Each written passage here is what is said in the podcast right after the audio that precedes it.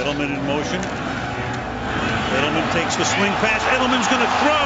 Deep downfield, wide open. Amendola. Touchdown. 19. Toss to White. He's in. Patriots win the Super Bowl. Second long. Brady Finds the open man, Rob Gronkowski.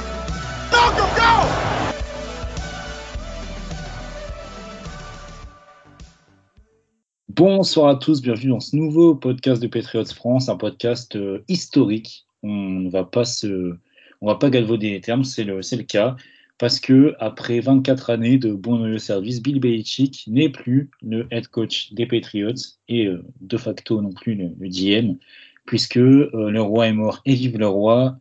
Jaron Mayo est notre nouveau coach. Donc, euh, bah, pour en parler cette semaine, pour parler de cette large actualité, euh, je suis en compagnie de mes deux acolytes. Donc, d'abord, je suis en compagnie de Matt. Euh, Matt, alors, je vais te demander déjà comment tu vas après cette annonce et je vais également te demander un truc là parce que voilà, on, l'a dit, Belichick n'est plus le head coach des Patriots. Donc, finalement, si tu devais retenir un seul moment de Bill Belichick, alors je sais que c'est très compliqué, mais un seul moment de Bill Belichick à, New England, quel- le- lequel ce serait? Salut les gars, salut Hugo, salut Romain, salut la Pass Nation. Là, t'es dur, hein. T'es dur, t'es dur, t'es dur. Et, moi, j'ai tendance à être un peu un original, donc je vais pas choisir un Super Bowl. Euh, je sais pas, j'en ai un, qui me vient toujours en tête, c'est ce match, euh, je crois que c'était en octobre 2019 face aux Jets. On leur met euh, 33-0. Euh, où c'est le match de, moi j'appelle ça le Seeing Ghost euh, match parce que c'était le moment où, où Sam Darnold avait dit euh, trois, quatre fois, euh, après trois, quatre interceptions qu'il voyait des fantômes et il y avait ces fameux moments où, euh, où on prenait des, des delay of game parce que Adam Gase euh, voulait jouer au plus malin et Belichick a, euh, lui a montré que, que non, il pouvait aussi être une petite tête de con. Donc c'était vraiment un gros flex de Belichick, c'est-à-dire que voilà, tu t'amuses avec les Jets, tu t'amuses avec le head coach en face qui, qui, rentre dans sa fierté, mais toi tu mènes 33-0. Et donc euh, c'était vraiment un, un super souvenir que j'ai de, de Bill parce qu'on le voyait sur la sideline en train de rigoler, en train de prendre des delay of game, en train de refuser des, en train de refuser les pénalités. Euh, la séquence avait, avait duré peut-être, euh, ouais peut-être en temps réel, ça avait peut-être duré 4-5 minutes. C'était c'était mémorable, je pense que tout le monde s'en souvient. En plus, c'est assez récent. Mais, euh, mais voilà, je vais, je vais sortir un peu du, du carcan des, Super Bowl ou des AFC Championship Game et, je vais re- revenir sur ce moment euh, cocasse parce qu'en plus, c'est face aux Jets, c'est là-bas. euh, on met une clinique défensivement. En début de saison, on mettait des cliniques défensives à tout le monde. On avait vraiment une grosse équipe. Malheureusement, ça s'est éclaté après. Mais, mais voilà, ce, ce moment-là. euh, pour bien troller Adam Gase, euh, non, c'est vraiment dans mes veines et ça sera à jamais dans ma mémoire. Ça, c'est sûr que c'est un moment qu'on n'oubliera pas et c'est revenu, c'est beaucoup revenu d'ailleurs sur, euh, sur Twitter ces derniers jours, beaucoup de fans des Pats qui, qui repensaient à ce moment et, on le comprend parce que c'est vrai que c'était très très drôle et même, euh, je me souviens du cast, enfin du commentary du match, les commentateurs c'était vraiment, ils étaient totalement hilar et et il y a de quoi. Euh, bah, Romain, euh, même chose, euh, bah, déjà comment tu vas, comment tu vas après cette riche semaine en, actualité à Foxborough et bah, comment tu vas et quel est, quel, quel est toi le souvenir le plus marquant de, de Bill Belichick à, à Foxborough? Bonsoir Hugo, bonsoir Matt, bonsoir à toutes et à tous. Bon, ça va, ça va super bien et excité de, de débuter une nouvelle ère euh, dans l'histoire des Patriots. Euh, pour la première fois en 24 ans, on va avoir théoriquement vraiment du changement. On va voir que, à mon avis, ça, ça va prendre, ça va prendre autant de temps que. J'espérais pas autant de temps que Bill est resté, mais euh, ça risque de prendre du temps quand même de voir ce changement dans, dans les faits. Pour ce qui est de mon souvenir préféré de Bill Belichick, tu me mets on the spot là parce que et en plus Matt, il, il a choisi le truc auquel j'ai pensé euh, euh, tout de suite. Ah, je t'en ai Euh. laissé un facile quand même. Je t'en ai laissé un facile. Un Ouais, Super si- Bowl 49, euh, je te l'ai laissé facile, tu vois. Ouais, c'est vrai que ce- le, celui du, du, Super Bowl contre les, contre les, contre les Seahawks où, où il soulève le trophée euh, devant la tronche de Goodell, il est quand même pas mal. Mais moi, il y a, un moment, euh, après en fait ce que, ce que Matt a dit, il y a un autre moment qui, m'est venu. Euh, c'est un moment un peu plus anecdotique, mais qui résume, je trouve, très bien la, façon d'être de Bill et sa façon de, de, coacher ou de voir les matchs. C'est euh, le moment de la conférence de presse après le match contre les Chiefs en 2014, euh, où on est à, un début de saison euh, qui, qui, part en cacahuète et où euh, tout le monde dit que les Patriots sont finis, ça y est, c'est la fin de Bill Belichick. et en fait, pendant cette conférence de presse, lui, il, il se démonte pas et au contraire, il dit ouais, we on to Cincinnati, we on to Cincinnati. Et c'est tout ce qui compte en fait. Il, est déjà focus sur le prochain match. Et en fait, ça, ça a défini tout ce qui a suivi après. Euh, ça, voilà, l'équipe, il a remis l'équipe dans le bon sens et il a remis en route la, la deuxième dynastie. Voilà, je pense que c'est, je pense que c'est mon moment préféré. Surtout qu'on explose les Bengals en plus. Hein. On leur laisse aucune chance. Hein. Et toi, Hugo, alors? Quel est ton moment préféré? Alors moi, en, grand amateur de, de kick, euh, tout ça, moi j'ai un moment qui me qui me fait toujours sourire quand je le revois, parce qu'il passe tout le temps euh, sur Twitter, souvent c'est la nouvelle année, parce que le match, il me semble que c'était en 1er janvier. Euh, c'est justement le, le drop kick de euh, Doug Flutie.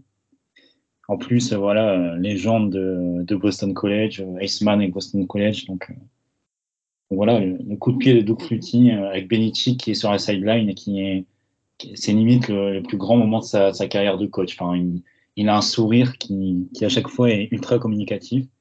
Et voilà, de le voir sur la sideline euh, aussi content, enfin limite plus content qu'après qu'après une victoire au Super Bowl pour juste un dropkick, ça me, ça me fait toujours rire. Et, et c'est pour ça aussi qu'on aimait Belichick, c'était pour les réactions euh, parfois assez iconiques aussi sur des actions euh, qu'on pourrait dire banales en special team. Et, et ça, ça, ça c'est sûr que ça va nous manquer parce que justement, on va commencer, on va aller directement, on va peut-être faire l'émission en deux temps. On va d'abord revenir sur la première conférence de presse, donc celle de Belichick, enfin de, des adieux de Belichick, et après on repassera un peu plus sur Diron Mayo. Mais finalement, les adieux de Bill Belichick se sont faits assez rapidement. On l'avait dit dans le dernier podcast, nous on attendait plutôt une fin euh, plus longue. On voyait pas finalement, on voyait rien se décanter avant, on va dire une ou deux semaines. Et au final, c'est euh, trois jours, trois ou quatre jours après la, fin de saison NFL que euh, la décision est annoncée. Donc Bill Belichick euh, et Robert Kraft, donc les Patriots, ont décidé de se séparer, donc séparation à l'amiable. Bill Belichick est en, droit de choisir l'équipe de son choix. On, on pourra peut-être dire deux mots là-dessus après, peut-être. Mais voilà, donc euh, séparation et le lendemain une belle conférence de presse euh, avec les deux euh, protagonistes. Franchement, une conférence de presse qui, qui scelle un adieu qui a été plutôt bien orchestré, on va dire. On ne pouvait pas, je pense, rêver meilleur adieu après la saison catastrophique qu'on a eue. Oui, fr franchement, c'est moi je redoutais un petit peu comment ça allait se passer. Mais tous les deux, en fait, euh, même si euh, je pense qu'une séparation mutuelle est jamais mutuelle, il y a toujours un qui veut plus se séparer de l'autre. Euh, je pense que là, ils ont réussi tous les deux à mettre leur ego de côté et à mettre l'équipe, le, le, les bons résultats et les bons moments ensemble en avant davantage que ce qui n'a pas fonctionné sur les dernières saisons. Et je pense que l'hommage a été à la hauteur de son bilan chez les Patriots. Alors, quand même 266 victoires pour seulement 121 défaites en saison régulière et 30 victoires pour seulement 12 défaites en playoff en 24 saisons. Je pense que le, l'hommage euh, était à la hauteur de, de, ce qu'a été Bill Belichick pour les Patriots et je pense que euh, vu la situation, ça a été géré aussi bien qu'on aurait pu l'espérer. Je, je plus sois également à, à l'avis que, que vient d'émettre Romain. C'est vrai que pour une fin de l'ère euh, Belichick, ça, ça lui correspondait plutôt bien. Tout a été fait assez sobrement, assez classe. Euh, voilà, c'est d'un commun accord, c'est sans fioriture, c'est un peu à l'image de, de son air aussi. lors de la conf de presse, il n'y a pas de questions à poser, c'est juste en gros, voilà, on vous dit ça et puis, et puis voilà. Donc ça, ça a donné certes après des, des, des, hommages un peu touchants des quatre coins de la ligue, notamment sur les réseaux sociaux. Voilà, pour montrer que mine de rien, c'était, c'est, je pense pas qu'il y aura encore quelqu'un dans le sport moderne qui restera euh, autant de temps dans une, dans une franchise et qui l'incarnera aussi autant de temps. Euh, donc, euh, donc c'est, c'est, quand même bien de, d'avoir cette fin là qui est, qui est même pas douce amère, qui est bah voilà, on se les visions correspondent plus. Il y aura pas, je pense, dans les années prochaines trop de véhémence dans les propos de la famille Kraft ou de Belichick je pense que voilà, on a fait, on a tout a été euh, bien orchestré et puis comme l'a dit euh, Bill à la fin, il restera toujours euh, le un patriote, il restera toujours notre le coach le plus emblématique de la franchise, j'ai envie de dire même de la NFL. Donc, donc voilà, non, c'est vrai que ça a été, ça a été très, très, très. J'ai beaucoup aimé la façon dont ça a été fait.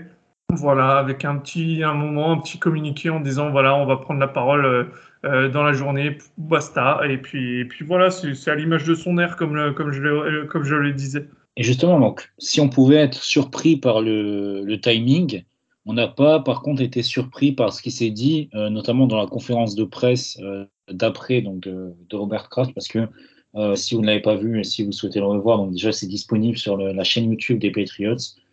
Mais donc en fait, ça s'est fait en deux temps. un premier temps avec vraiment un adieu, donc euh, des messages d'adieu de Kraft et de Belichick, et un deuxième temps donc avec Kraft qui répond aux questions. Et euh, là, finalement, ce qui s'est dit dans cette deuxième partie, bah, on s'y attendait plus tôt. On a compris finalement que euh, le changement était nécessaire. pour paraphraser un grand homme politique français, le changement, c'est maintenant.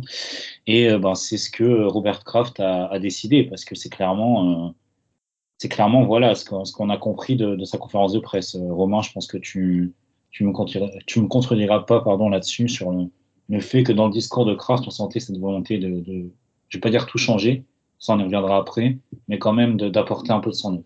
Oui, euh, très clairement, euh, autant Bill a parlé sans notes et il a parlé euh, un peu plus peut-être que d'habitude même avec le cœur, autant on a senti que Robert Kraft, il avait son discours de préparé, il lisait plutôt ses notes, il était plus euh, dans, l'explication, euh, même s'il n'en a pas donné énormément, mais il a quand même cherché à expliquer pourquoi il avait viré le, meilleur coach de l'histoire de la NFL.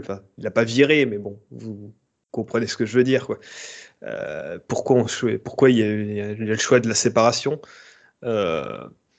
Il y avait vraiment la, volonté de d'offrir des réponses et pas se présenter devant les journalistes comme un certain propriétaire d'une autre franchise euh, aux chaussettes rouges, on va dire.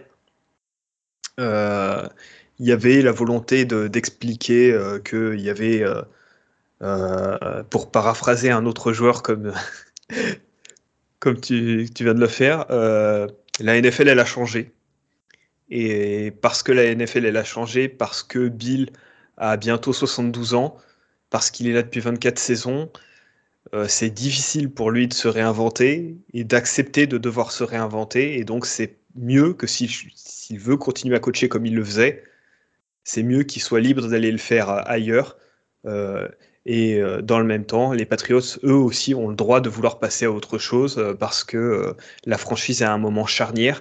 Et il est du devoir en fait de, de, Robert Kraft et, de Jonathan Kraft aussi d'ailleurs, euh, mais de la famille Kraft, euh, d'intervenir s'ils sentent que euh, l'avenir de la franchise est entre guillemets en danger. et ils se doivent d'intervenir pour, pour procéder aux changements qui sont nécessaires. Et je pense que c'était très clair. Il y a besoin de changer des choses. c'est pas encore très clair ce qui va changer. On n'est pas encore euh, au bout du process, ça risque de prendre du temps, mais euh, clairement, l'une des principales raisons de ce changement, visiblement, euh, et qui a été donnée par Robert Kraft, c'est qu'il faut que ça soit plus un effort collectif qu'une simple concentration du pouvoir dans les mains d'une seule personne, comme ça a fini par le devenir. Et quelque part, c'est logique au bout de 24 ans.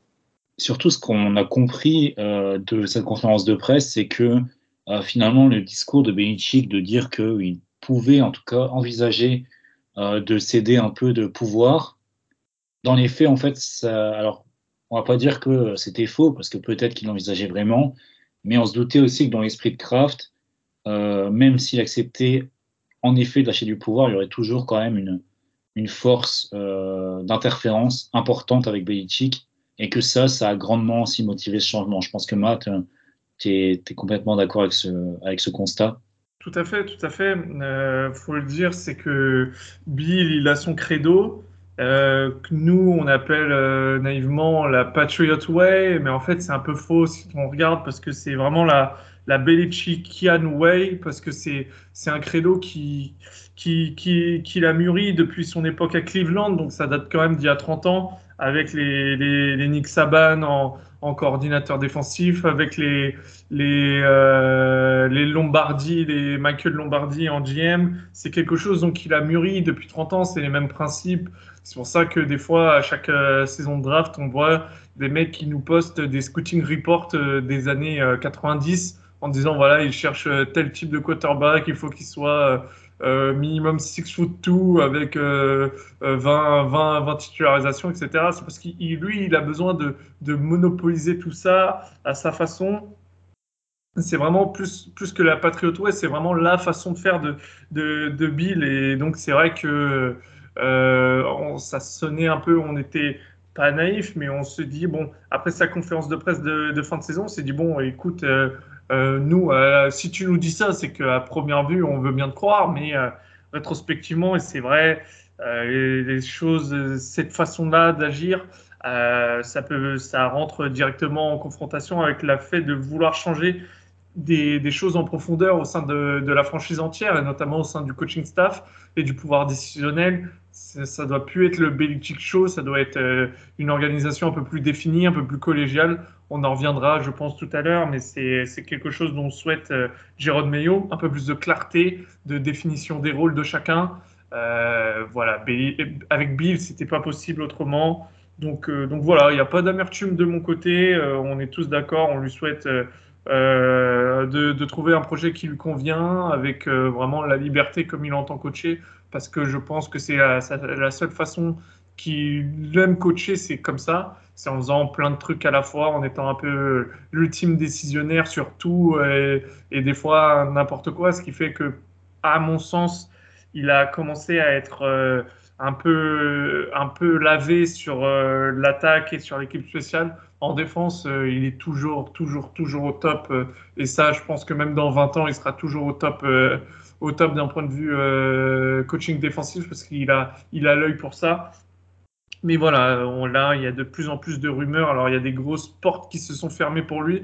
Mais là, euh, à l'heure où on enregistrait, il y avait une, grosse rumeur euh, d'Atlanta. Donc, voilà, moi, je lui souhaiterais bon courage. Mais c'est mieux pour tout le monde d'être à ce point-là. Voilà chacun, chacun avance de son côté et puis, et puis voilà, on garde euh, les, précieux souvenirs. Et justement, euh, ce qu'on peut euh, comprendre également, c'est que, bah comme on dit, Belichick avait peut-être une interférence qui aurait été trop forte et le besoin finalement pour la franchise, pour essayer de retrouver les sommets, c'est d'avoir un peu plus recours à un processus plus collectif, avec, bah, on l'avait dit, Belichick avait accumulé énormément de pouvoir ces dernières saisons, euh, avec justement ce pouvoir, ça, ça avait amené euh, à l'incorporation dans le staff de ce qu'on appelle nous dans le podcast des Yes Man, dans le sens où euh, bah, les hommes de Belichick, donc qui ne s'opposent pas forcément aux idées de Belichick, et justement l'objectif, en tout cas affiché, c'est de changer ça,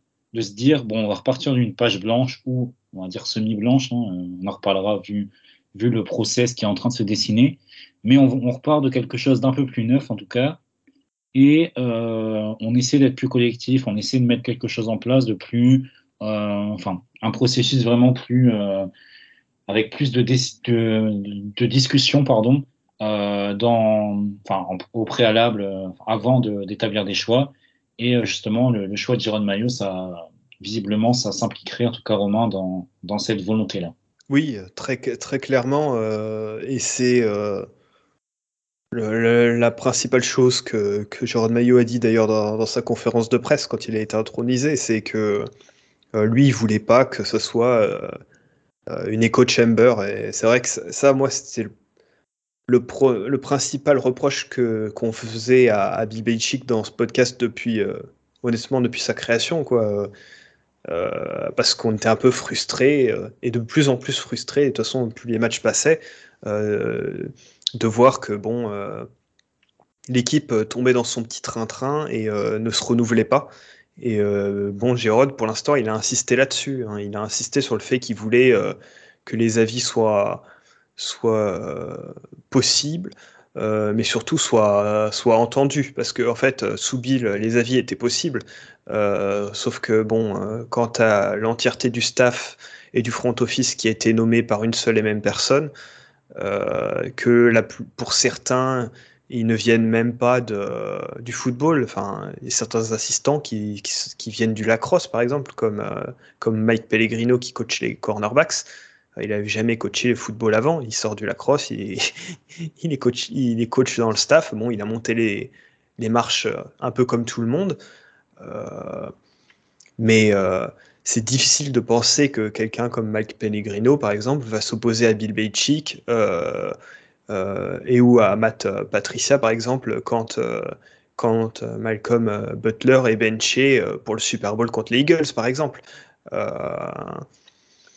c'est tout, tout, ce process-là, il, faut qu'il reparte de zéro, il faut qu'on ait des coachs qui n'aient pas peur de dire ce qu'ils pensent. Ça ne veut pas dire qu'ils seront forcément écoutés, mais il faut que le, il faut qu'il y ait cette possibilité de contradiction et surtout que ce soit de la contradiction constructive. C'est-à-dire que euh, là, on va se retrouver avec le troisième pic et on pouvait juste pas continuer dans une situation où, par exemple, avec le troisième pic, euh, Bill veut aller dans un sens et euh, le front office, les scouts, voire même le coaching staff, vous préféreraient autre chose mais ils osent pas trop le dire ou alors ils pushent pas assez parce que ils font pas assez de pushback parce que bon ils savent que bon bah de toute façon c'est Bill qui va prendre la décision.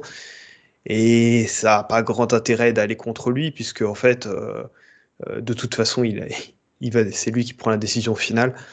Euh, pense que c'est pour ça que c'était le mieux de, de, partir sur un nouveau projet sur un projet qui soit plus collectif parce que là il y a une décision qui est vraiment trop importante. C'est on, l'a sans doute sous-estimé au moment de la décision du choix de Mac Jones en, 2021, parce que euh, à ce moment-là, on nous a vendu un projet plus collectif justement. Euh, et c'est notamment ce que Jeff Howe disait dans le podcast avec Andrew Callan, euh, et dont on en parlait il y a quelques semaines, il en a reparlé après le départ de Bill, que en fait, quand on voit sur la vidéo au moment de la sélection de Mac Jones, Bill se tournait vers les scouts et le reste de la draft room j'ai pensé totalement à ça. Quand il dit tout le monde est d'accord. Hein, ouais, voilà. il faut bien vous imaginer que si vous n'avez pas vu cette vidéo-là, euh, vous pouvez la trouver. Éventuellement, je la retweeterai quand on postera le podcast. Euh, mais donc, Bill se retourne vers tout le monde. Les crafts sont dans la, dans la salle. Hein. Il y a aussi Matt Gros, Elliot Wolf, Nick, euh, Nick Casirio, qui est encore là, oui. en gros, Bill se tourne vers tout le monde et en gros, il dit tout le monde est d'accord. Il n'y a personne qui push back parce que en fait, euh, c'est juste une manière pour Bill de dire c'est un choix collectif, alors qu'en fait, Bill, bon, ben, d'après Jeff Howe, il était content d'attendre le deuxième tour pour prendre Davis Mills, quoi.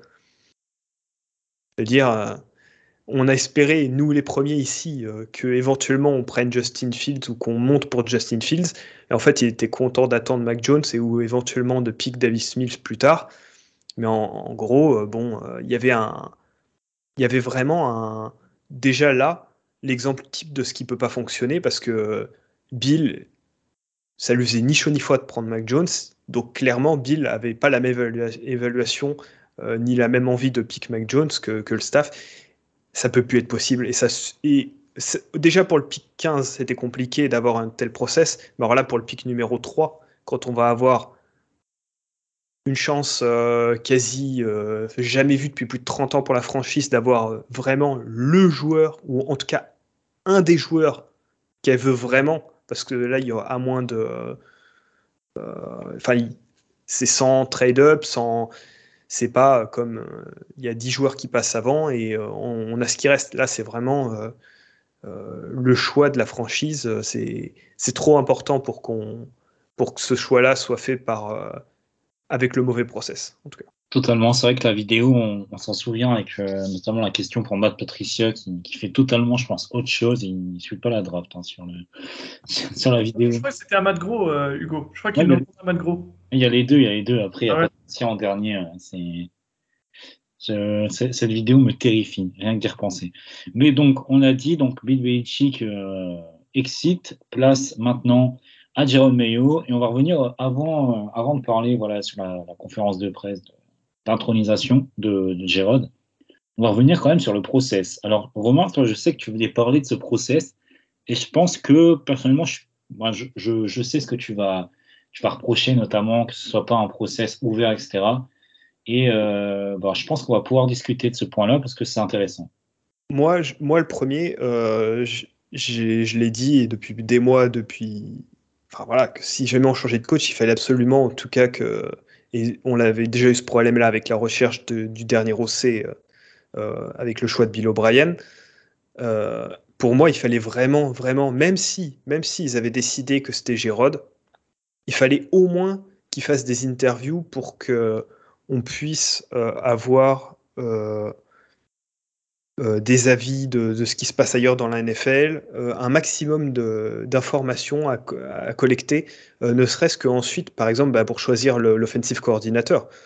parce que, par exemple, on aurait pu très bien interviewer Kellen Moore ou d'autres personnes qui n'étaient pas en playoff, récolter des informations, avoir l'opportunité de l'interviewer. sans, sans, le choisir essentiellement pour, pour le choix de head coach, mais au moins d'avoir un premier contact avec ces personnes-là et ensuite euh, pouvoir gagner un tour d'avance par rapport aux autres équipes, parce qu'il y a beaucoup d'équipes qui vont avoir besoin de recruter des coachs et tout, et n'interviewer personne et se entre guillemets cacher derrière le pré-contrat signé au moment de son extension l'année dernière, je trouve ça euh, à la fois problématique et dommage parce que il n'y a pas de doute que, que, c'est, euh, que Giroud est un très bon choix, mais c'est quand même dommage de se limiter autant alors qu'il y avait la possibilité de, faire mieux, je pense. je comprends ce que tu veux dire, euh, notamment sur la volonté d'ouverture euh, à la ligue. Maintenant, je pense qu'en fait, euh, pour moi, en fait, ce choix-là, c'est un peu comme, quand on va piquer un quarterback au premier tour. On dit souvent que bah, quand, on est sûr que c'est notre gars, autant le prendre directement. Et je pense que c'était le cas avec Gérode. Et, donc, en ce sens, je comprends la signature directe. Et pour ma part, je serais plus sévère, par exemple, sur le manque d'ouverture, si tel était le cas, euh, au niveau du front office, ou même en, tant que, enfin, pour le poste d'offensive coordinateur. Après, pour le head coach, si euh, Kraft juge que Mayo était le gars depuis le début, personnellement, ça me dérange pas qu'il n'y ait pas de recherche. Parce que, euh, après, je, préfère ça, en fait, qu'une recherche qui serait totalement pipée euh, comme l'année dernière. Euh, donc, voilà, en fait, je, préfère ce process-là, même si je peux comprendre que ça, ne, aurait pu nous donner des informations sur, euh, peut-être pas la manière de coacher, parce que ça, cette information-là, on l'aurait également en, regardant les matchs, etc. Donc, quand on affronterait la personne, on, pourrait trouver ces, informations-là par la simple euh, vision. Après, c'est vrai que ça aurait peut-être pu nous faire gagner du temps sur ce point-là, d'un point de vue scouting. Donc je peux comprendre ta déception. Après, bon, personnellement, je suis, je reste ok avec ce process si, euh, on, si on pensait que c'était le bon gars depuis le début. Après, Matt, toi, je sais pas ce que tu en penses. Bah, euh, moi, je suis un peu entre vous deux. Euh, c'est vrai que le, le process, même si je respecte l'idée du, du, du, lignage avec, avec Bill, pas non plus faire une politique de la terre brûlée, que voilà, on on a, on a, j'ai un respect mais absolument immense pour Jérôme Maillot, à la fois euh, comme joueur, comme coach et comme homme. Euh, mais on m'enlèvera pas de l'idée que c'est le, le, le process a été un peu bizarre, un peu, euh, il a un peu été catapulté à la va comme je te pousse. C'est moi ça, avait des allures de ouais bah c'était le dernier potentiellement successeur. Il y a, eu euh, McDaniel Savant, il y a eu euh, Brian Flores, même Patricia à un moment, il y a eu Flores, et euh, voilà, et lui c'était un peu le, bah, dernier qui était là, et le, voilà, donc euh, dernier, euh, sur place, premier en poste, ça, ça m'a, voilà, je, je- après je vais pas me cacher, euh, c'est vrai que quand Tennessee a s'est séparé de Mike Vrabel, j'étais très très chaud pour euh, potentiellement une interview de Mike Vrabel. Je sais que Hugo, tu es, aussi un, fan euh, de, Vrabel en tant que coach comme moi. Donc j'aurais aimé peut-être ouais, plus grande ouverture, même si Vrabel, ça ne changerait pas, foncièrement de, l'aspect euh, Belichick, mais, euh, mais au moins de faire vra- vraiment une vraie interview, quoi, que si euh, puisse aussi se défendre. Défendre le projet qu'il a. Par exemple, euh, euh, voilà, si euh, Vrabel, c'est genre Rudy Garcia, le roi des PowerPoint, et qu'il il serait arrivé en nous disant, voilà, je vais faire ci, ça, ça, que, que tout le monde, que tous les crafts étaient en mode, ah, non, c'est vraiment Vrabel qu'il faut, qu'il faut engager, ça peut potentiellement être pas mal, tu vois. Donc, donc moi, j'ai, c'est vrai que le process, c'est pas non plus, c'est pas non plus ultra dérangeant, mais j'aurais préféré vraiment une, euh, une vraie recherche euh, parce que là en fait j'ai même l'impression que que Giroud a même pas vraiment candidaté tu vois.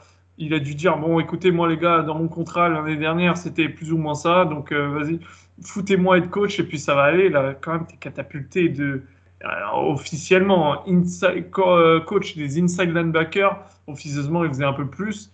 C'était le de facto défensif coordinateur à direct head coach J'ai peur que le costume, euh, il peut s'avérer assez grand euh, pour, euh, pour. Alors après, ça va être un, un player's coach, comme on dit. Mais, euh, mais voilà, c'est vrai que euh, j'aime le fait aussi de ne pas laisser traîner, j'avoue. J'ai aimé euh, que voilà, deux jours après euh, l'annonce du départ de Belichick, c'était voilà, Mayo officialisé, peut-être même le lendemain. Mais bon, ah, j'aurais quand même aimé au moins, même si c'est vrai, même si c'est factice, au moins, euh, t'en- t'as quelques esprits qui peuvent venir à Foxborough défendre leur vision et ensuite tu peux te dire, ah ouais, non, mais lui, lui c'est vraiment quelqu'un à suivre ou quoi. Et donc ça te permet de, sortir un peu du lignage euh, purement, euh, purement patriote, quoi, que malheureusement on tend à, à revenir à chaque fois. Voilà, je, je comprends, je comprends votre vision. hein. Encore une fois, je, je comprends euh, cette idée, voilà, de, de, de peut-être aussi prendre des notes sur les, les potentiels euh, head coach dans le futur. C'est, vrai que c'est, un point que je, auquel je n'avais pas pensé. C'est, assez intéressant de, enfin, j'aurais dû y penser parce que c'est un point intéressant, je pense. Euh, et justement, donc Jérôme Mayo, euh, on se souvient qu'il y a quelques semaines, dans l'article de euh, Andrew Callahan, non, c'était un peu avant, j'ai un doute. Euh, je sais plus s'il a été mentionné dans l'article, mais des rumeurs étaient sorties justement sur Jérôme Mayo. Euh, on se doute bien du coup de où ça venait hein, finalement ces, ces rumeurs, euh, vu, euh, vu tout ce qu'on a vécu ces deux trois dernières semaines. Oui, on, on avait bien senti que ça venait de, des, des loyalistes de, de Bill Belichick, on va dire, dans, dans le staff. Donc, ce sont toutes les, les bah, tout ce qui est les Mike Pellegrino, les, euh, Ah ouais, t'es chaud sur Mike. Hein, les non non mais non non mais ceux, ceux qui doivent le ceux qui lui doivent le plus Troy Brown par exemple euh, euh, Vinny Seri surtout je pense euh, je pense surtout à ces, ces personnes là davantage peut-être qu'à Pellegrino davantage qu'à peut-être du côté de l'attaque plus je voulais dire dans ce sens là parce que c'est vrai que Mike Pellegrino bon euh, il, il bosse avec Jérôme Mayo donc euh, euh, il est peut-être moins il est peut-être moins enfin on verra de toute façon s'il le garde ou pas mais à mon avis, ça venait plus des loyalistes de Belichick, ces, ces, ces discussions-là, euh, davantage que, euh, par exemple, un Demarcus Covington euh, ou peut-être même Steve Belichick. Je pense que, voilà,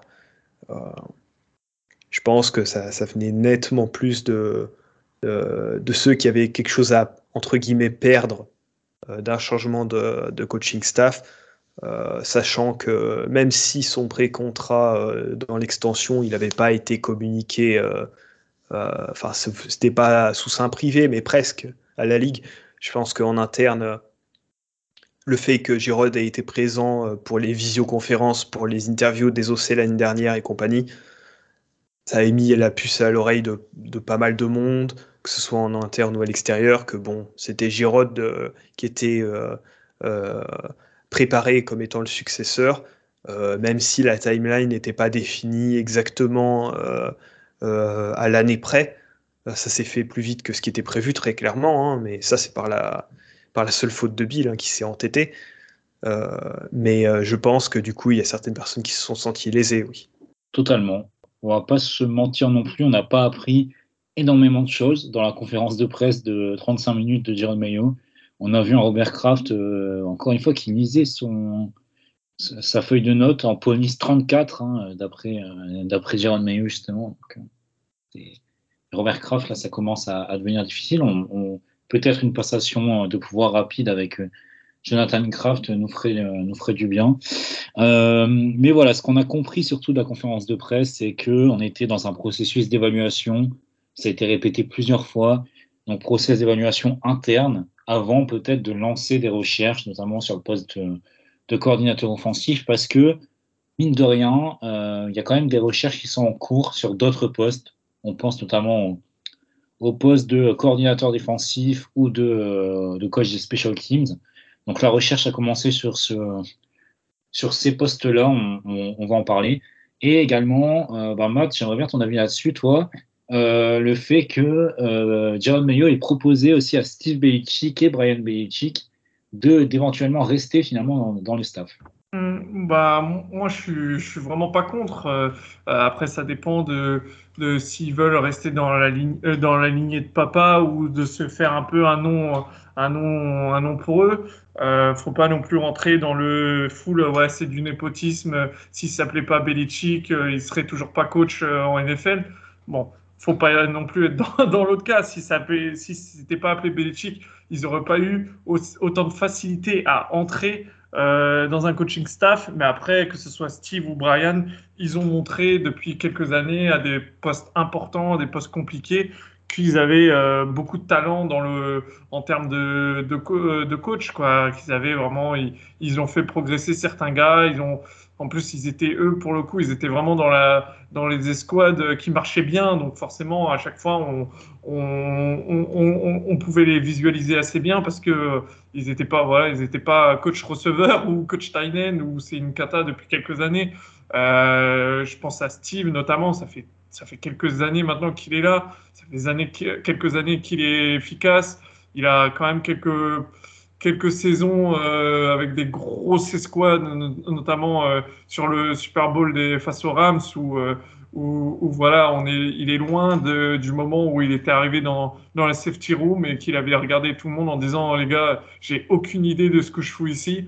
voilà, moi, si, si ces mecs-là pouvaient rester, j'en serais le premier avis même pourquoi pas Steve, défensif coordinateur ou quelque chose comme ça. ça à première vue, ça me dérangerait pas autant. Euh, il y a certains noms que j'ai vu apparaître en tant que potentiel coordinateur défensif où là j'aurais été ouais, je, ne suis pas, trop fan de l'idée, fan de ramener des mecs euh, euh, hors du giron patriote, mais ce poste de coordinateur défensif, à mon avis, tu peux largement le promouvoir à, un des deux Belichick, à, à même des Marcus Covington, parce que je sais pas trop ce qu'il va faire, et même moi à, Mike Pellegrino, contrairement à Romain, moi je pense, je pense être son plus grand fan parce que, parce que ce qu'il fait avec ce qu'on qu'on lui donne, c'est assez incroyable.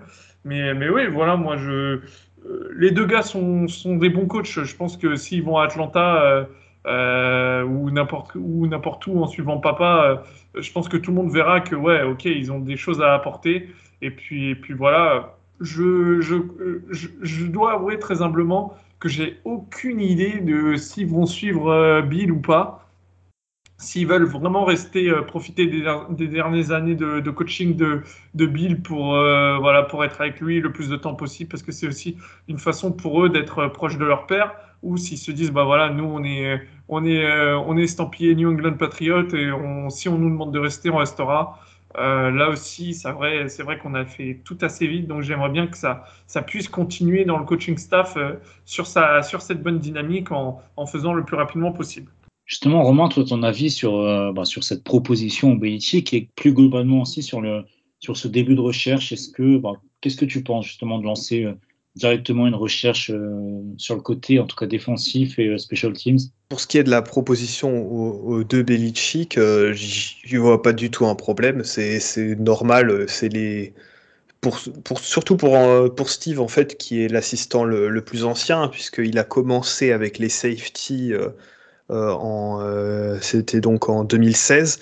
Euh, mais il est aussi, euh, il était avant euh, simple assistant défensif depuis 2012. Donc voilà, ça fait plus de, ça fait plus de 10 ans, ça fait 12 ans qu'il est dans le staff.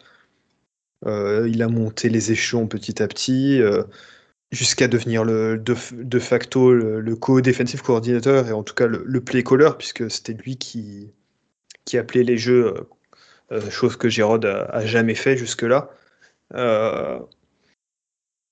pour, pour, pour, ce qui est de Steve, en tout cas, je, je comprends parfaitement que, que Girod souhaite le, garder dans le staff, puisque ça, ça permettrait de faire une continuité qui, à mon avis, est nécessaire et euh, pas euh, et, euh, et, et, méritée au niveau de, des résultats des, dernières années. Il n'y a a pas de souci là-dessus. Il n'y a pas de népotisme de ce côté-là. après, je ne sais pas. C'est vrai qu'on a zéro information qui ont filtré sur ce que eux pensent là-dessus. Alors là, pour le coup, euh, euh, comme leur père, c'est silence radio. Donc euh, je pense qu'il va falloir attendre, malheureusement, ou heureusement, enfin, peu importe comment on le voit, mais il va falloir attendre la décision de, de Bill Belichick s'il signe à Atlanta. dont au moment où on enregistre ce podcast, on apprend qu'il va y avoir une deuxième interview. Donc cette fois-ci avec le propriétaire, mais aussi avec le, le GM et puis et puis euh, le vice-président des Falcons. Donc bon, ça, semble euh, être, euh, on va dire, imminent dans les prochains jours, en tout cas, que le choix sera, les Falcons. Donc bon, je sais pas. moi, ce qui m'interpelle effectivement, c'est qu'on n'a toujours pas de, nom du côté offensif. On a eu juste donc Chris Williams pour les special teams, qu'on connaît puisqu'il a coaché au, Shrine Bowl euh, l'année dernière, euh, donc qui est un des bowls de fin de saison euh, pour les joueurs qui se présentent à la draft. Lui, il avait coaché la, East Team, alors que la West Team était coachée par, par Troy Brown, donc notre actuel coach des receveurs et des retourneurs. Voilà, donc il y a une connexion là. et donc l'autre coach, c'est un coach que on connaît un petit peu moins, euh, mais qui donc a bossé pour, euh, plus récemment pour, euh, pour les Panthers, c'est Thème Lukabu. je crois que toi, Hugo, tu peux en parler mieux que moi, puisque tu, tu suis plus Boston College, et tu seras plus à même de, de parler de, de, lui, mais c'est plutôt un spécialiste des linebackers. Donc, quelque part, il interview donc pour un poste de DC qu'il n'a jamais occupé, en tout cas en NFL, mais c'est un profil qui vient plus remplir euh, la roue roule et éventuellement euh, peut-être euh, une interview qui sert pour, pour un éventuel poste dans le staff, soit à ce rôle, soit à un autre. Moi, je suis plutôt d'accord. Il est coach des outside linebackers, si je dis pas de bêtises, à, Carolina. Donc, même pas coach des linebackers, hein, vraiment outside linebacker. Très, très précis. Ce, il, est coach de Brian Burns, en fait. Exactement, c'est ça. C'est le coach perso de, de Brian Burns. C'est le ski coach de, Brian Burns. Mais euh, non, Temnu Kabu, du coup, euh, qui a été euh, coach de euh, défensif coordinateur de Boston College pendant euh, trois saisons, si je dis pas de bêtises. Et franchement, bon, plutôt, plutôt satisfait de, de du travail qu'il avait fait. Alors, première année très difficile. alors, disons que difficile, mais ça reste quand même correct parce qu'en fait, juste avant son arrivée, on avait une défense qui était catastrophique.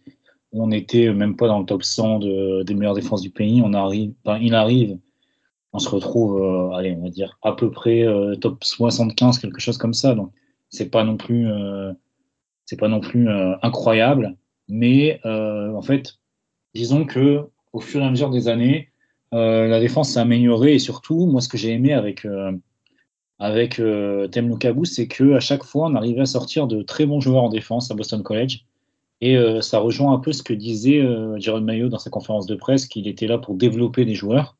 Et finalement, bah, tous les joueurs qu'il a développés, je pense à notamment euh, à Vinny De Palma sur le poste de linebacker, à, Jaden Woodby, même à, j'ai plus son prénom, mais Josh Deberry, pardon, voilà, le, le, le, cornerback, pardon. Pas mal de bons joueurs, donc qui n'ont pas fait de carrière en NFL, mais qui étaient des bons, enfin qui vraiment les a récupérés. C'était pas du tout des, c'était même pas de bons joueurs en, en NCAA. Et ça a vraiment fini par être de super joueurs qui ont tous été nommés dans les euh, des, dans les meilleures équipes, euh, parmi les meilleurs défenseurs pardon de, de, la, ACC. Donc ça reste quand même un coach qui est plutôt, on va dire pas mauvais, même si encore une fois on peut pas euh, vraiment juger très précisément son niveau d'implication dans ce process-là. Mais on voit qu'en tout cas, sous sa direction, la défense s'est nettement améliorée parce qu'à la fin, on était dans le top 50 des meilleures défenses. Ce qui est, euh, ce qui, quand, quand on prend une défense deux ans avant, qui est, euh, même pas top 100, la mettre dans le top 50, c'est quand même quelque chose de, bien. Et surtout, voilà, sur le point de vue euh, développement de joueurs, c'est quelque chose d'ultra intéressant. Donc, c'est pour ça que moi, je suis plutôt, voilà, plutôt bah, chaud sur le profil de Temu Kabou. Après, je, pense que ça sera pas. Là, il est interviewé pour un poste de coordinateur défensif, je pense que ça sera clairement pas le, le cas en, chez nous. Malgré tout, voilà, euh, ça, reste un bon coach et surtout, il a une expérience dans beaucoup d'équipes dans, dans, la ligue. Et ça, ça reste quand même quelque chose de bien parce que, euh, on l'a dit, Jérôme Maillot n'a jamais appelé un jeu défensif de, de toute sa carrière. Steve Belichick l'a fait.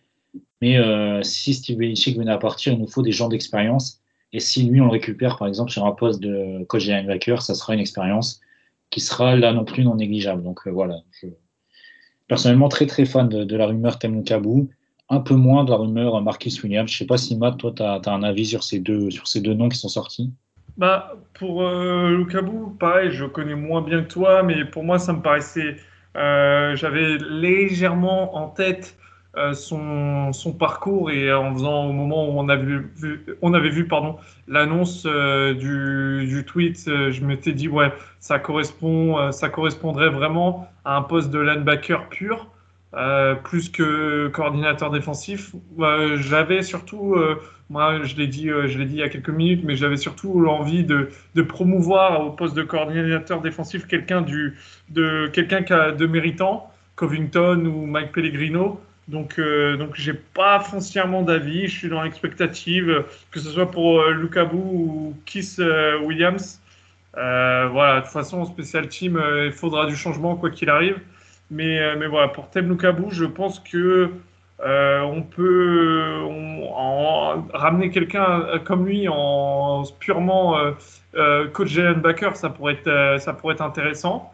Mais après, est-ce que, lui, de son côté, il va vouloir faire bouger euh, sa famille ou quoi, juste pour, un, en gros, avoir tous les linebackers euh, sous ses ordres? Je ne je, pourrais pas dire. Donc, s'il vient, à mon avis, c'est pour, pour, euh, pour un rôle plus important que seulement coach des linebackers. Quoi. Bon, on verra, on verra. C'est sûr que c'est. Moi, ça m'a intrigué de, de, voir que. De voir l'interview et pour le titre justement de defensive coordinateur, même si encore une fois l'année dernière on l'a fait pour pour Adrien Clem notamment, on a été interviewé pour le coach, enfin pour le rôle pardon de offensive coordinator. Évidemment, on se doutait tous que c'était plutôt pour un poste de, de coach de, euh, de ligne offensive. Donc voilà, finalement, ce qu'on peut dire, c'est que pour l'instant, il y a beaucoup d'inconnus, euh, très peu de réponses. Euh, on a entendu pas mal de questions également des journalistes qui, pour le coup, alors on pouvait, on se doutait qu'il allait avoir un peu d'action au niveau des journalistes parce que voilà, on était dans une grande inconnue et il faut il faut écrire des papiers qui, voilà, qui, font vendre. Mine de rien, ils ont quand même posé pas mal de bonnes questions, j'ai trouvé. On n'a pas eu énormément de réponses, hein, notamment Robert Kraft qui a essayé de, noyer le poisson. Mais euh, il y a une question moi, qui m'a marqué, c'était euh, au tout début de la conférence de presse, où quelqu'un a demandé à Jérôme Mayo euh, ce qu'il comptait faire, c'était quoi sa, finalement sa philosophie pour, enfin, même pas sa philosophie, mais qu'est-ce qu'il préconisait pour améliorer l'attaque. Et finalement, Jérôme Mayo, a pas vraiment encore de réponse. Ce qu'il a répondu, c'était un truc bateau, c'est-à-dire que euh, bah, il voulait ramener un peu de vie, un peu de, un peu d'envie aussi, un peu d'énergie à cette attaque. Donc finalement, on est toujours dans, l'inconnu vis-à-vis de, notre attaque. Et justement, c'est ce que je veux, c'est ce que je vous, veux, pardon, vous, vous demander les gars. Euh, est-ce que, encore une fois, cet inconnu en attaque et, euh, et le fait qu'il reste volontairement très très vague, ça met pas encore plus de, pression sur Jaron Mayo. Et là, on se. les premières semaines vont être très très difficiles pour lui parce que si ça, se passe mal, euh, franchement, ça peut, il peut y avoir un retour de bâton assez fort. En tout cas, je ne sais pas ce que vous en pensez. Ouais, après, on est, on, est, on est quand même encore loin de tout ça, mais c'est sûr que euh, ça commence à être fatigant un peu cette non-planification, notamment pour les postes offensifs, où euh, bah, voilà, depuis quelques années, on en revient toujours à la même rengaine, il n'y a pas de visibilité. Il y a des mecs qui restent dont on n'est pas foncièrement euh, euh, derrière eux à 100%. Euh, moi, je, on en parlait de lui tout à l'heure, mais moi, Troy Brown, visiblement, à mon avis, il va rester dans le staff. S'il est coordinateur offensif du Senior Bowl, il y a quand même de grandes chances. moi, je vois pas foncièrement, hormis dans le, allez, je lui donne peut-être s'il veut le kick returning game ou en termes de coach, oui, on peut de temps en temps avoir, euh, euh, on peut voir son impact. Et encore, euh, je suis assez gentil là-dessus, mais son impact en, tant que coach des receveurs, pour moi, il est, il est, vraiment pas, pas, fondamentalement bon. Et donc, donc, il fait partie un peu tout ça de, de, de, ce manque de vision, de cette visibilité. Lui, je pense pour le coup que c'était vraiment des royalistes de, de Belichick. Donc, mais là, Là, voilà, euh, moi, je serais plus du, côté même de le, lui faire perdre euh, les receveurs plutôt que lui donner plus de responsabilités. De là, est-ce que ça met Giroud euh, en danger? Je, dois t'avouer que on peut pas non plus dire parce qu'on n'est que le 18, 18 janvier, il peut y avoir des mouvements, mais c'est sûr que c'est sûr que là, en attaque, il n'y a vraiment aucune info. Euh, tout à l'heure, je disais ça un peu pour rigoler en disant en off euh, avant de démarrer l'émission, je disais bah pour moi je mettrais Wes Walker euh, euh coordinateur offensif, voilà, parce que si on veut faire une équipe que que d'anciens de la maison, bah je préfère mettre Wes Walker qui a au moins en tant que coach des, des receveurs a fait ses preuves que ce soit aux Niners ou ou à Miami actuellement. Donc donc voilà, ça ça m'inquiète un peu encore. J'ai l'impression de, faire que des Reddit, mais l'attaque m'inquiète encore un peu là. Euh, moi, ce qui m'inquiète euh, euh, presque plus, j'ai envie de dire, c'est les réponses qui ont été données par Robert Kraft par rapport au process avec la free agency et la draft qui arrive, parce que la free agency, mine de rien, c'est dans moins de deux mois. Vu que c'est mi-mars, ou en tout cas début mars, et Là, euh, même ne serait-ce que d'ici deux, trois semaines, au moment du Super Bowl, on aura les premières décisions à prendre après avec les franchise tags et compagnie. Euh, il a insisté sur le fait que ce serait un process collectif, euh, mais on ne sait toujours pas qui va être le, GM, ou en tout cas qui, qui, va être la personne qui va exercer le pouvoir du GM, même sans en avoir le titre. très clairement, ce ne sera pas Jérôme Maillot, vu ce qu'il a répondu. Euh, mais ça sera plutôt donc, on, de ce qu'on comprend pour l'instant, ils sont là. Et au moins jusqu'à la draft, ça risque donc d'être Matt Gros et euh, Elliot Wolf qui sont des reliquats de Belichick, à moins qu'ils partent avec lui à Atlanta ou ailleurs. Euh, moi, à la fois je comprends et ça me pose problème parce que c'est c'est des personnes qui étaient dans le staff qui a, qui pas réussi ces dernières années et c'est même si ça s'est déjà vu parce que ben, de toute façon les évaluations euh, le process de préparation est déjà effectué en grande partie à 90% on va dire euh, euh, le, il y a 90% du travail du board pour la free agency et puis pour la draft qui est quasiment déjà prêt donc en fait changer maintenant euh, ça reviendra à utiliser un GM ou en tout cas quelqu'un qui occuperait ce poste euh, en plus des personnes qui seront là jusqu'à la draft, puisque de toute façon, il ne serait pas viré avant ou il serait viré, il serait viré juste après. Et il serait obligé de bosser avec un, un travail qui n'est pas le sien. Mais moi, j'aimerais quand même qu'on ait, une vision plus, claire de qui va prendre les décisions qui s'imposent. Et ça, on n'a pas eu les réponses pour l'instant. Ils sont restés très évasifs là-dessus. Euh, Jonathan Kraft était censé être là. Il était finalement pas là parce qu'il avait, entre guillemets, euh, d'après Robert Kraft, euh, des choses plus importantes avec la compagnie, donc avec la compagnie Kraft, le Kraft Group qui, qui justifiait le fait qu'il soit pas là. Ça devait être vachement important pour que ce soit plus important que d'être là à la conférence d'introduction d'une première head coach en 24 ans. Euh, ça devait être sacrément important. Alors bon, euh, pour l'instant, le seul vrai poste euh, qui est nouveau, mais qui a, à mon avis, est un remplacement, c'est la nomination de Robin Glazer en tant que, alors son titre, le titre qu'ils lui ont donné, pour être tout à fait exact et précis, c'est Executive Vice President of Football Business et Senior Advisor to the Head Coach.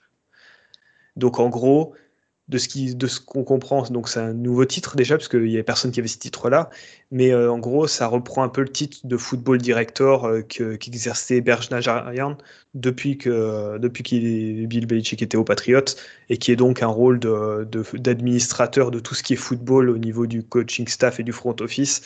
Euh, donc en gros ça sera, ça sera, elle sera le bras droit de, de Jérôme Maillot.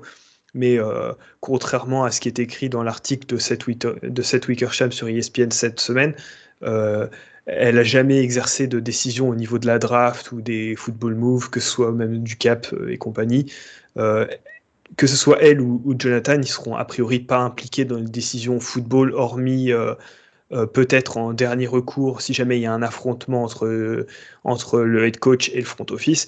Et ils feront, dans ce cas, ils feront tampon, mais euh, pour l'instant, je ne sais pas ce que vous en pensez, mais le fait qu'il n'y ait toujours pas de, décisionnaire clé euh, au niveau du front office, moi, ça m'inquiète un peu. Et presque plus que, que pour l'offensive coordinator, puisque dans l'idéal, le front office et le head coach choisiraient l'offensive coordinator, en tout cas pour moi.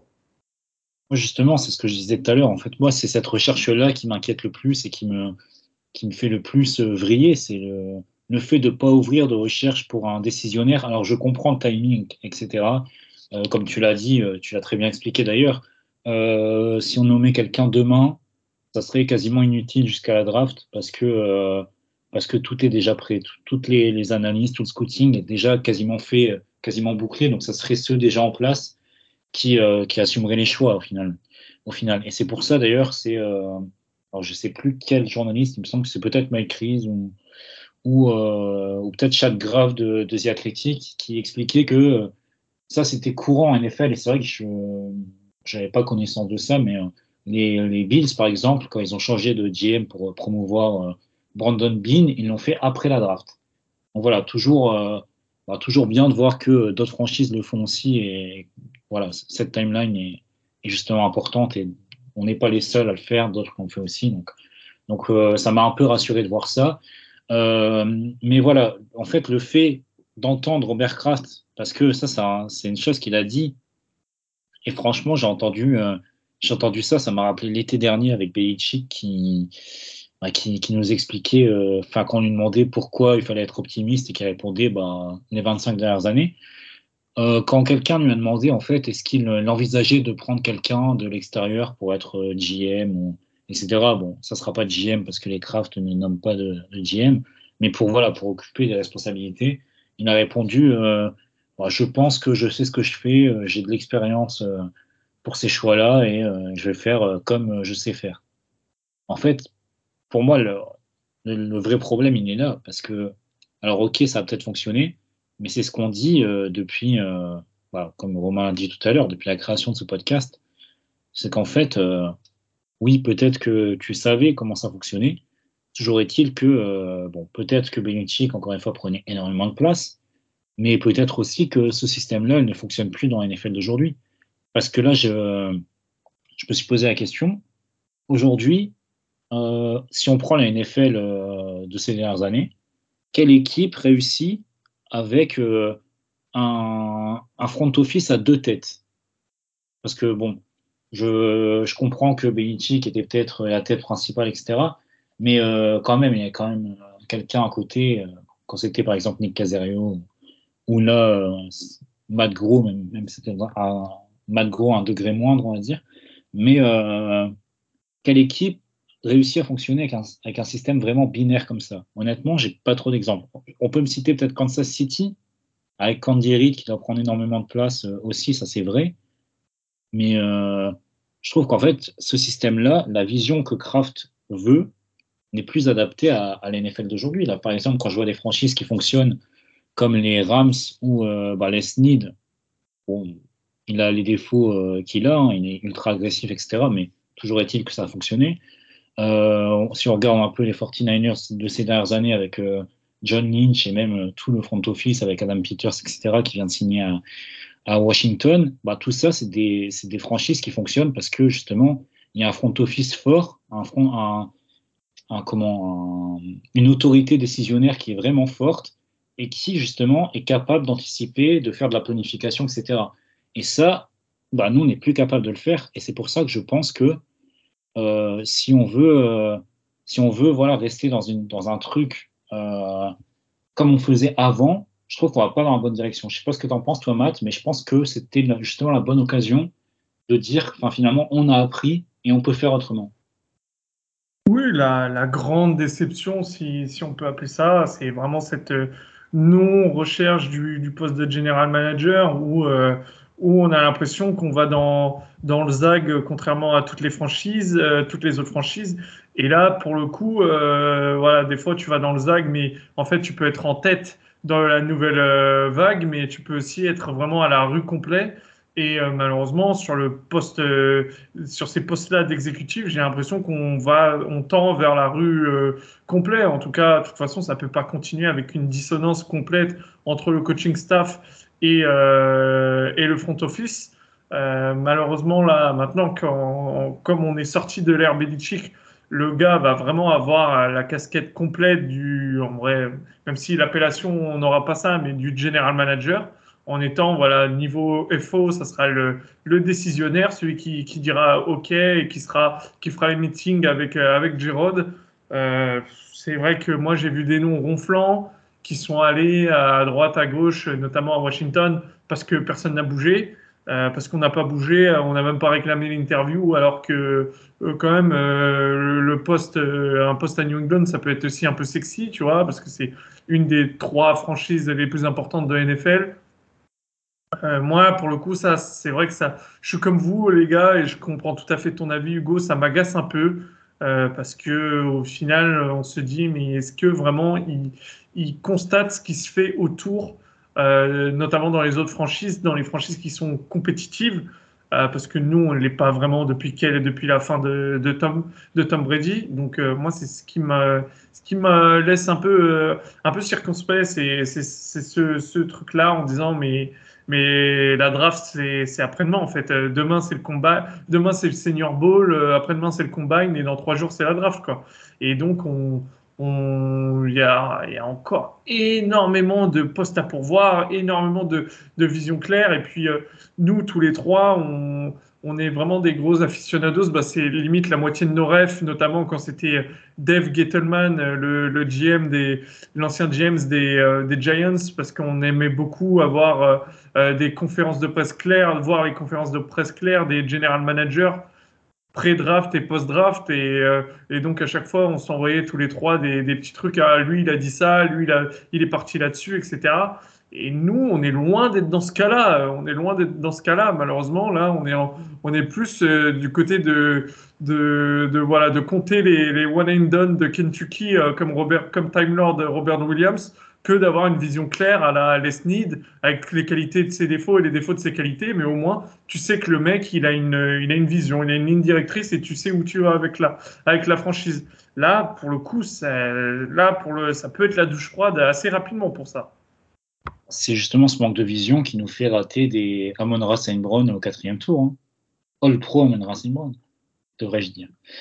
Mais euh, non, bah, Romain, toi, je ne sais pas ce que tu penses justement de cette recherche assez catastrophique de, dans le front office. Je suis particulièrement déçu qu'on ait même pas pu interviewer Adam Peters. En fait, ça c'est. il est parti très vite aux Commanders hein, qui draft euh, comme par hasard juste devant nous. Donc bon, euh, ils nous auront battu déjà deux fois cette saison. Hein. Ils nous auront battu sur le, sur le terrain et puis en, dehors aussi, puisqu'ils ont réussi à embaucher donc celui qui était le bras droit de, de, Lynch et Shanahan aux 49ers. Bon bah, on n'a même pas pu ne serait-ce que, l'interviewer. Moi, c'est surtout ça ce que je regrette. Il y a encore Trey Brown de, des Bengals qui serait franchement un, choix qui serait très très intéressant pour nous. Euh, c'est le choix prioritaire à mon avis maintenant, mais bon, euh, a priori, euh, on n'entend toujours pas parler de la moindre rumeur pour, le, ne serait-ce qu'une interview pour voir pour l'embaucher. Donc c'est ouais, moi c'est ce qui me déçoit le plus parce qu'en fait de toute façon peu importe pour l'instant en fait peu importe qui sera l'offensive coordinator puisque on a choisi un head coach défensif donc ça risque de changer malheureusement assez souvent. Euh, mais, moi, ce que j'aimerais, ce que, je sais, ce que, nous on aimerait, c'est qu'on ait plus de vision à, moyen et à long terme au niveau du front office, parce qu'en fait, c'est, ce qui permettra de, euh, savoir euh, si l'équipe va dans la bonne direction au niveau de, des, prochaines saisons, quoi, qui, va prendre des décisions, quelles sont les décisions qui sont prises. Et, et surtout euh, de, pouvoir euh, se dire ah bah alors l'objectif cette saison c'est de faire telle chose mais alors vu qu'on n'a pas fait ça l'année prochaine on pense plutôt à ça parce que par exemple là on a des chantiers de, de, partout là pour, pour ce qui est de l'attaque euh, on va pas pouvoir tout faire malgré le capital draft et, et même cap qu'on a cette saison. Euh, euh, qu'est-ce qu'on fait si on prend pas un quarterback en 3 par exemple ou qu'est-ce qu'on fait si les quarterbacks euh, qui sont disponibles quand on est en 3 ils sont pas là? Là par exemple il y, y, a une news qui vient de sortir comme quoi Cliff Kingsbury va interviewer pour le poste d'OC des Bears. Les Bears ils piquent en 1 c'est sans doute s'ils interviewent Cliff Kingsbury qui était assistant de Lincoln Riley à USC donc qui, était en, contact direct avec euh, Caleb Williams, qui est euh, pour l'instant le consensus pick euh, number one au poste de quarterback et de la draft. c'est pas sans. Voilà, il y a, des allusions comme ça. Donc, il, faut, faudra qu'on soit prêt. d'ici deux semaines, il faudra qu'on, même d'ici deux semaines grand max, même d'ici le Super Bowl, il faudra qu'on ait les réponses à toutes ces questions-là. Euh, parce que euh, sinon il sera déjà beaucoup trop tard et il faudra déjà penser à 2000, quasiment déjà penser à 2025 euh, parce que la performance de l'équipe en, 2024 ça va être une année de transition tant que le poste de quarterback n'est pas réglé tant que le nouveau système on ne sait pas à quoi il ressemble et tant qu'on ne sait pas s'il est, mis en place c'est trop compliqué de se projeter. Exactement, c'est parce que justement c'est difficile de se projeter qu'on va euh, nous quitter et se donner rendez-vous pour euh, bah, suivre la, suite et on espère la fin euh, rapide de cette intersaison et de, voilà, pour, comme tu l'as dit Romain, mettre fin à toutes nos interrogations. Bah, on espère rapidement. Donc on va se donner rendez-vous voilà, la semaine prochaine ou peut-être plus certainement en deux semaines pour un nouveau podcast où on fera le point sur l'intersaison et on fera également le bilan de fin de saison. On sait que vous l'attendez. Et nous, on a hâte de le faire. On fera un bilan. Voilà, on va essayer de. Enfin, on fera le bilan en même temps que peut-être les trophées de fin de saison. On fera quelque chose de, voilà, de, groupé. Ça va être sympa. Mais en attendant, bah, je vais remercier mes camarades. Matt, je te remercie d'avoir été présent avec nous. Euh, même si ton hypothèse Bill Belichick enfin, chez les Cowboys a été pas loin de se réaliser, mais ne se réalisera pas tu as failli être un prophète pour, euh, bah, pour tout le monde euh, en NFL. Merci Hugo. Ouais, ouais, tu sais, c'est comme quoi quand tu as une idée qui vient d'un coup comme ça, que trois jours après, tu vois les ou cinq jours après, tu vois les Cowboys se faire laver par les Packers, et après tout le monde était en mode et si, et si finalement euh, il avait vu le film? Eh ben non, euh, je pense qu'on peut déjà noter que les Cowboys seront aussi éliminés peut-être en wild card ou en divisional round euh, l'an prochain. Mais, mais voilà, merci en tout cas les gars, c'est toujours un plaisir. Euh, là en plus c'était ça nous tenait à cœur parce que c'était la fin d'une ère et le début d'une nouvelle. Donc, euh, donc euh, je vous dis à, très vite pour, euh, pour les fameux sauts bilan de, fin de saison et, on espère en préambule aussi des, des annonces, des annonces, on veut des annonces sur, sur un peu tout, ce qui nous manque, donc c'est-à-dire tout excepté le poste de head coach. Exactement, c'est vrai qu'il nous manque, il nous manque beaucoup de choses actuellement. J'ai un peu l'impression d'être d'être comme dans la position en fait de Marc Emmanuel. Je ne sais pas si vous, connaissez l'émission à tous ensemble euh, au début, là, ils cherchent des artisans, des trucs comme ça pour taper une maison euh, de A à Z. Bah, c'est un peu ça. Je, suis Marc Emmanuel. je, cherche des gens. Et, euh, finalement, bah, Romain, je te remercie également. C'est peut-être aussi pour toi là l'occasion. Voilà, tu as parlé de Cliff Kingsbury interviewé par, par Chicago. C'est peut-être le moment de relancer un, un petit, un petit train de la hype pour Justin Fields. si, si, seulement, si seulement Hugo. Ça, ça, serait drôle, n'empêche, hein, de se retrouver plusieurs années après à devoir, par exemple, euh, euh, balancer un pic euh, pour, récupérer Justin Fields et, sa dernière année de contrat rookie, ça, serait, ça serait particulièrement cocasse. Mais bon, moi, ce que j'ai envie de dire, c'est que pour l'instant, le, le, truc le, plus important, c'est que on a enfin tourné la page de ce qui était euh, une ère euh, fantastique, mais qui commençait à, s'abîmer et, faire du tort à, beaucoup de, à beaucoup de monde, Bill le premier. Euh, on est excité de, voir ce que, ce que Gérard va pouvoir nous apporter. J'ai beaucoup aimé sa, la vibe qu'il dégageait pendant son, sa conférence de presse d'introduction. Il n'y a, pas de doute qu'il va mettre tout ce qu'il faut pour réussir. Et je, je, suis sûr que euh, dans, les semaines qui viennent, euh, il va aller euh, nous, annoncer un, un offensive coordinateur qui ne sera pas Troy Brown. Je me mouille. Donc voilà, c'est là-dessus qu'on va se quitter sur cette dernière petite balle perdue pour Troy Brown, qui, soit dit en passant, le mérite, en espérant non plus que le coordinateur offensif ne sera pas Bill O'Brien. On espère peut-être quelque chose de neuf, même si je ne serais pas non plus. Si O'Brien pouvait engager des assistants, je serais pas le, plus critique envers ce choix. Mais bref. Donc on va se quitter là-dessus. On va se donner rendez-vous, comme je l'ai dit, euh, bah, prochainement pour un débrief de la saison, un bilan. Et en attendant, bah, je vous souhaite euh, de bons matchs hein, si vous regardez les playoffs NFL. Et euh, on se retrouve donc très vite pour un nouveau podcast et de nouvelles aventures.